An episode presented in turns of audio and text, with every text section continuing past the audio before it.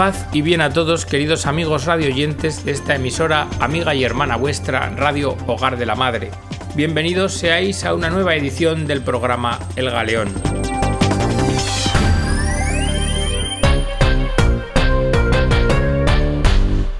El de hoy lo vamos a centrar en el tema de los ataques de los diversos estados a la libertad religiosa, a la libertad de confesión y de culto. Nos vamos a centrar en algunos casos concretos de países asiáticos, pero también fundamentalmente en el caso de Estados Unidos. Pero antes de tratar este tema dentro del programa, vamos a hacernos eco de un comunicado de la Juventud Obrera Cristiana y de la Hermandad Obrera de Acción Católica que fue dado a conocer en la celebración del Día de Pentecostés de este año. Y el comunicado que se titula Justicia para las personas inmigrantes supone un aldabonazo a nuestras conciencias. Dice así Hace tiempo que los gobiernos, con el pretexto de la crisis económica, están tomando decisiones que suponen un grave retroceso en los derechos laborales y sociales de personas y familias. Estas políticas están afectando muy negativamente al conjunto de la sociedad y en particular a las personas y familias más empobrecidas y vulnerables. Como ya hemos manifestado en otras ocasiones, consideramos estas políticas equivocadas e injustas. El actual gobierno de España está llevando hasta el extremo estas políticas que son contrarias a los derechos laborales y sociales de las personas y de las familias. Entre estas decisiones se están tomando algunas que imponen recortes en el ejercicio de un derecho básico de las personas, como es el acceso a una sanidad pública que atienda debidamente el derecho a la salud y a la atención sanitaria. Y dentro de ellas se ha tomado la decisión de que a las personas inmigrantes que no tienen regularizada su situación administrativa se les negará la tarjeta sanitaria y, por tanto, la atención sanitaria que puedan necesitar, quedando a salvo o exceptuadas las urgencias, la atención a menores de edad y a mujeres embarazadas. Nosotros, Juventud Obrera Cristiana y Hermandad Obrera de Acción Católica, consideramos que esta decisión es especialmente injusta e inmoral, porque estamos ante un retroceso en el reconocimiento del acceso universal a la sanidad, que es lo que está bien, lo justo, y sobre todo porque supone excluir de este derecho a personas especialmente vulnerables y empobrecidas. Y atenderlas es lo que está bien y es moral.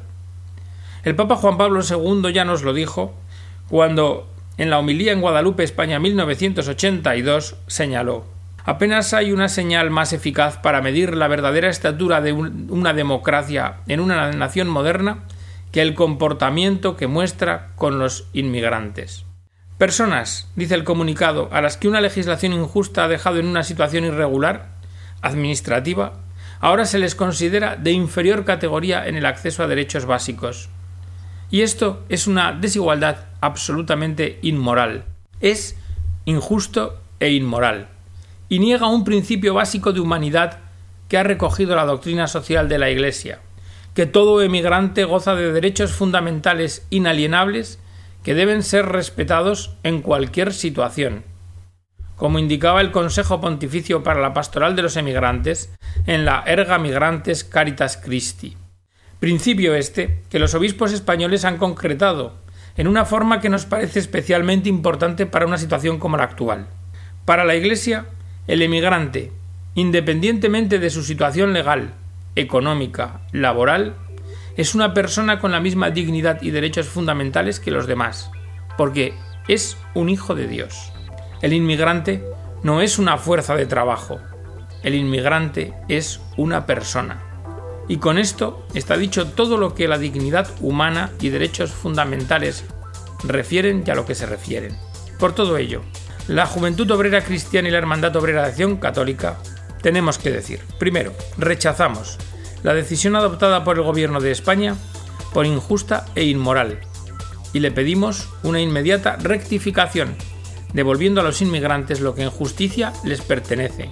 Segundo, pedimos al conjunto de la sociedad y a las organizaciones sociales que se opongan activamente a esta decisión y hagan lo posible por modificarla. Y tercero, invitamos a las comunidades cristianas y al conjunto de la Iglesia a asumir la especial responsabilidad que tenemos en la defensa de derechos de justicia para los más pobres y vulnerables. Después de exponeros esta injusticia que se va a cometer en España con los inmigrantes, vamos a hablar ahora de las violaciones del derecho a la libertad religiosa y de culto. Recibimos a través de la agencia Fides la siguiente noticia. Asia, Laos. Prohibido rezar en casa y exponer cruces en las paredes de las casas. Sabanaket. Está prohibido rezar en casa. Se deben derribar o quitar las cruces que cuelgan de las paredes exteriores de las casas de los cristianos. Así lo han ordenado a los fieles locales las autoridades del distrito de Fin, en la provincia de Sabanaket. Según la información de la agencia Fides, la represión y los abusos en materia de libertad religiosa contra las comunidades cristianas locales se están intensificando en la provincia. El pasado 11 de mayo las autoridades del distrito, el jefe civil de distrito, el de la policía local y el de asuntos religiosos, convocaron en la comisaría a dos líderes de la iglesia cristiana local, el pastor Boulert y el pastor Adang, y los retuvieron varias horas en un interrogatorio centrado en las prohibiciones impuestas a los cristianos del lugar. Como señala la ONG Human Rights Watch, este planteamiento confirma la represión y las restricciones a la libertad religiosa que sufren las comunidades cristianas en la provincia de Sabanaquet. La represión se inició hace ocho meses con el cierre de algunas iglesias históricas. Durante el interrogatorio, las autoridades han acusado a los dos pastores por el uso de algunas casas como iglesias domésticas, es decir, como lugares de culto a los que los fieles acuden para reunirse, leer la Biblia y rezar. Según las autoridades, esas actividades no están permitidas. Los dos pastores han respondido que los fieles se reúnen en las casas porque no hay iglesias cerca. También les han dado la orden de eliminar las cruces presentes en las paredes de las casas de los cristianos. Ambos pastores han respondido que al igual que los demás creyentes, ellos muestran sus símbolos. Y otra orden les han dado, que detengan la propagación del mensaje cristiano en Laos, porque un gran número de personas se están convirtiendo a la fe en Cristo. Los dos líderes han explicado que son los habitantes de Laos quienes libremente deciden y quieren conocer a Cristo. Ambos pastores fueron liberados posteriormente. Se espera, dice la agencia, que las autoridades locales reconozcan el derecho fundamental a la libertad religiosa y de culto, entre otras cosas porque está consagrado en la misma constitución de Laos. Y desde la web de Vatican Insider recibimos la siguiente noticia cuatro estudiantes católicos han sido detenidos por subversivos en Hanoi. Estos estudiantes habían distribuido volantes en contra del régimen comunista, a favor de la libertad religiosa y contra el aborto. Muchas ONGs se movilizan en su ayuda.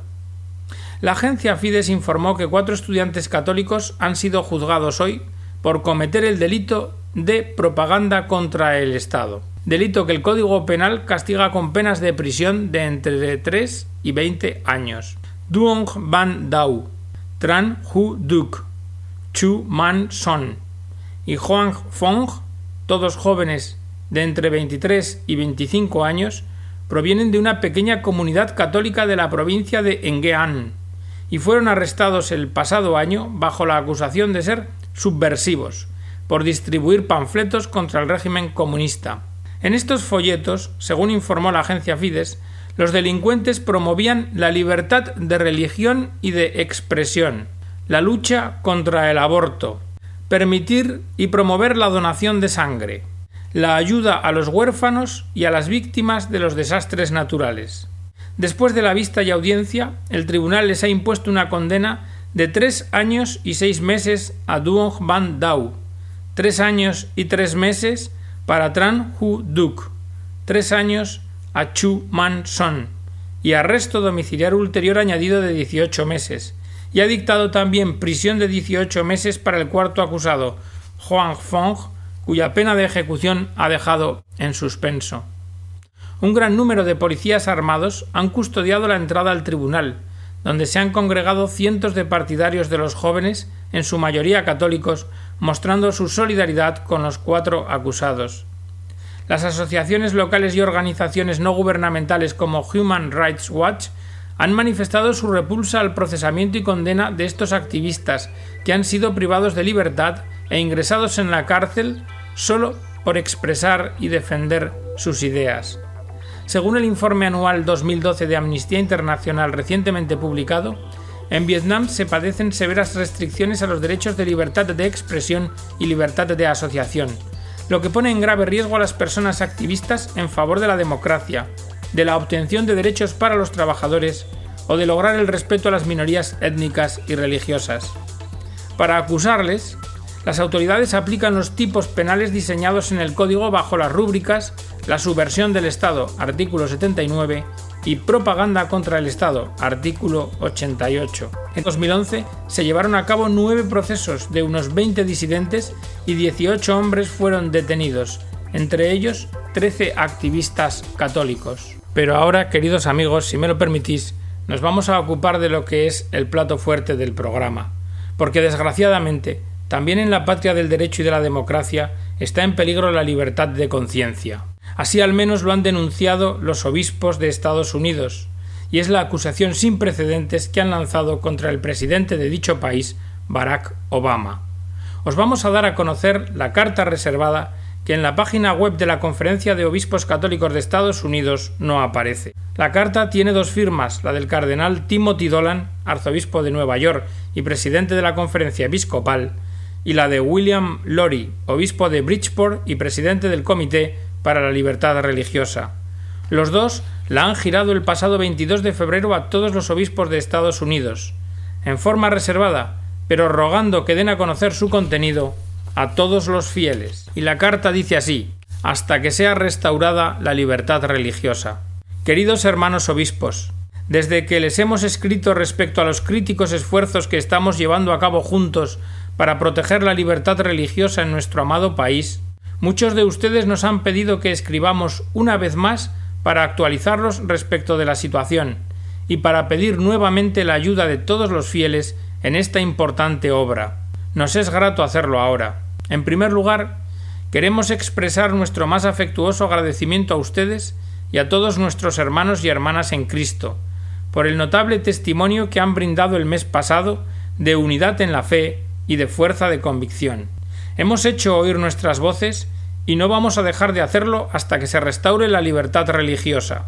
Como sabemos, el día 20 de enero del año 2012, el Departamento de Salud y Servicios Humanos anunció la decisión de promulgar normas definitivas que en la práctica obligarían a todos los empleadores, incluyendo a muchas instituciones religiosas, a pagar por fármacos abortivos, a pagar por esterilizaciones y por anticoncepción. Las normas no proporcionaban ninguna protección a nuestras instituciones importantes, como las obras de caridad católicas, los hospitales y universidades, o al individuo creyente en el circuito comercial. Las normas han golpeado el corazón de nuestro derecho fundamental a la libertad religiosa y afectan a nuestra capacidad de servir a quienes están fuera de nuestras comunidades de fe. Desde el mismo día 20 de enero la reacción ha sido inmediata e incesante. Nos hemos congregado con personas de todo credo y opinión política para hacer una sola cosa rotundamente clara. Estamos unidos contra todo intento de negar o debilitar el derecho a la libertad religiosa sobre el que ha sido fundado nuestro país. El viernes 10 de febrero, la Administración promulgó normas definitivas. Literalmente, las normas se han reconfirmado sin modificaciones. Permanece la obligación de proveer prestaciones ilícitas permanece la exención extremadamente restringida para la Iglesia. A pesar de las protestas, quedan en pie todas las amenazas a la libertad religiosa planteadas en las normas iniciales. La libertad religiosa es un derecho fundamental de todos, y este derecho no depende de la decisión de un gobierno para concederlo. Este derecho está dado por Dios, y las sociedades lo único que pueden hacer simplemente es reconocerlo y respetar su libre ejercicio porque el libre ejercicio de la religión se extiende más allá de la libertad de culto. También prohíbe al gobierno obligar a las personas o a los grupos violar sus más profundas convicciones religiosas, así como interferir en los asuntos internos de las organizaciones religiosas. Recientes acciones de la Administración han intentado reducir el ejercicio de esta libertad religiosa a ser un privilegio arbitrariamente concedido por el gobierno en forma de exención, abrazando un secularismo extremo. Pero la exención está definida en forma extraordinariamente estrecha, porque no exime a la mayoría de los empleadores religiosos sin fines de lucro, ni a las aseguradoras confesionales, ni a los empleadores asegurados por cuenta propia o a otras empresas privadas poseídas y gestionadas por personas que justamente objetan porque por qué deben de pagar fármacos abortivos, esterilizaciones o procedimientos anticonceptivos. Y porque esta exención extraordinariamente estrecha se debe a un arbitrio o capricho del Ejecutivo, es muy fácil que quede en su aplicación sin ningún contenido real. En Estados Unidos la libertad religiosa no depende de la benevolencia de quien nos gobierna, es nuestra primera libertad, y el respeto a ella debe ser amplio e inclusivo, y no estrecho ni exclusivo. Los católicos y las personas de fe y buena voluntad no son ciudadanos de segunda clase, y no le corresponde al gobierno decidir cuál de los ministerios es suficientemente religioso para garantizar la protección de libertad religiosa. El derecho a la libertad religiosa y de conciencia no se refiere solamente a la anticoncepción, a los fármacos abortivos o a la esterilización, pero todos deben de reconocer y aceptar la injusticia que supone incluirlas en un programa de atención a la salud obligatorio para todos. No se trata de republicanos o demócratas, no se trata de conservadores o liberales. Se trata, estamos hablando de personas de fe. Es en primer lugar una cuestión de libertad religiosa para todos. Si el gobierno puede, por ejemplo, decir a los católicos que ellos no pueden actuar hoy en el campo de los seguros sin violar sus convicciones religiosas, ¿en dónde se termina esta intromisión ilegítima? Esto viola los límites constitucionales puestos a nuestro gobierno y los derechos básicos sobre los que nuestro país ha sido fundado. Hermanos, nos queda mucho por hacer. No podemos quedarnos quietos frente a una amenaza tan grave contra la libertad religiosa por la que han luchado nuestros padres y abuelos. En este momento de la historia debemos trabajar con premura para preservar la libertad religiosa y para remover todas las amenazas a la práctica de nuestra fe en la plaza y foro público. Este es nuestro patrimonio como estadounidenses. El presidente Obama debe derogar la ley, o al menos debe proveer medidas plenas y efectivas para proteger la libertad religiosa y de conciencia.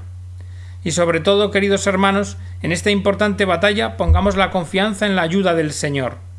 Todos tenemos el deber de actuar ahora, contactando con nuestros legisladores para respaldar la ley para el respeto a los derechos de conciencia, lo que podemos hacer a través de nuestra acción de alerta en la página de la Conferencia Episcopal. Los invitamos a compartir en todas las formas posibles los contenidos de esta carta con los fieles de vuestras diócesis o con los medios que ustedes consideren más apropiados. Y mientras tanto, sigamos rezando, pidiendo una rápida y plena superación de esta y de todas las amenazas a la libertad religiosa y a la práctica de nuestra fe en nuestro gran país. Pero en materia de libertad religiosa, queridos amigos, y lo sabéis de sobra, también podemos hablar de España. Pero hoy nos vamos a referir a un caso concreto. El Pleno del Ayuntamiento de Alcalá de Henares ha aprobado vetar la presencia del obispo Juan Antonio Reig Pla en los actos oficiales de la corporación, al entender que sus opiniones sobre la homosexualidad perjudican la imagen de la ciudad. El pasado Viernes Santo, el obispo de Alcalá de Henares, en su homilía, habló de la homosexualidad y el aborto, de los que dijo son resultado de la malicia del pecado. Así, Monseñor indicó, quisiera decir una palabra a aquellas personas llevados por tantas ideologías que acaban por no orientar bien lo que es la sexualidad humana. Piensan ya desde niños que tienen atracción hacia personas de su mismo sexo y a veces, para comprobarlo, se corrompen, se prostituyen o van a clubs de hombres nocturnos. Os aseguro que encuentran el infierno. Pues bien, esta homilía en la que se dijeron estas palabras por el señor obispo ha sido objeto de atención política, y en el ayuntamiento, a excepción del Partido Popular, que gobierna en minoría con 12 de los 27 concejales, y de España 2000 con un edil, el resto de los grupos de la oposición, el Partido Socialista Obrero Español, Izquierda Unida y UPyD, votaron a favor de la moción presentada por este último grupo, que exige además a la conferencia episcopal el traslado del prelado, según informaron las fuentes municipales. La noticia nos viene de la página web de Intereconomía. El obispado dio una nota comunicado el 15 de mayo de 2012, festividad de San Isidro, que dice así: Este obispado ha tenido conocimiento de la aprobación de la moción que ha tenido lugar en el excelentísimo Ayuntamiento de Alcalá de Henares, y en virtud de la cual, y citando incluso textos literales de documentos de la Santa Sede, los partidos políticos UPyD, PSOE e Izquierda Unida censuran diversos aspectos de la doctrina católica enseñada por Monseñor Juan Antonio Reich Pla en su calidad de obispo complutense. A la luz de estos hechos, el obispado de Alcalá de Henares quiere dejar constancia de lo siguiente. 1. En primer lugar, este obispado quiere mostrar su respeto por todas las personas, independientemente de su condición, y por todas las autoridades legítimamente constituidas. 2. Este respeto por personas e instituciones obliga a recordar la inviolabilidad del derecho humano fundamental a la libertad religiosa. Ninguna institución humana está legitimada para juzgar, y menos aún para impedir que se enseñen los contenidos de la doctrina católica.